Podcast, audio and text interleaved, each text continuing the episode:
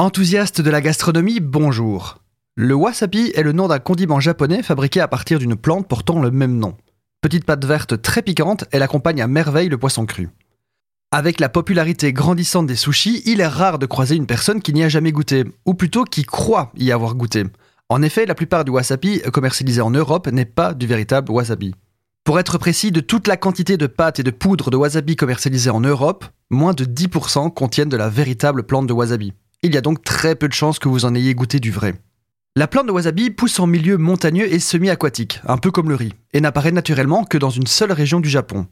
La culture du wasabi est donc très restreinte, mais aussi délicate. En plus de ça, il se passe deux ans entre la plantation et la récolte, si bien que pour faire face à la demande internationale, les industriels fabriquent et vendent une alternative, une pâte à base de réfort, de graines de moutarde et de colorant vert. Si gustativement le wasabi vous a rappelé la moutarde forte et le réfort, ce n'est donc ni un hasard, ni malheureusement le goût du vrai.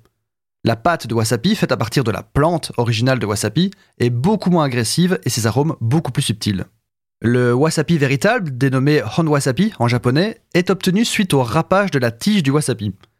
Il n'est d'ailleurs pas piquant en l'état, vous pouvez croquer une tige de wasabi frais à pleines dents sans être incommodé.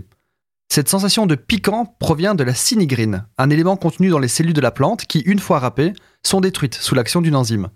Et c'est cette association qui se trouve être à l'origine du goût et du piquant si particulier du wasabi.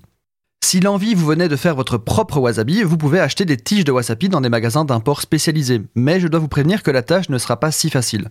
Sinon, vous pouvez aussi le commander sur internet. Une fois devenu l'heureux propriétaire d'une tige de wasabi, il ne vous reste plus qu'à la râper et à la mélanger avec un peu de sauce soja pour assaisonner vos sushis et sashimi. Il existe des râpes dédiées au wasabi, mais une râpe classique fera tout à fait l'affaire.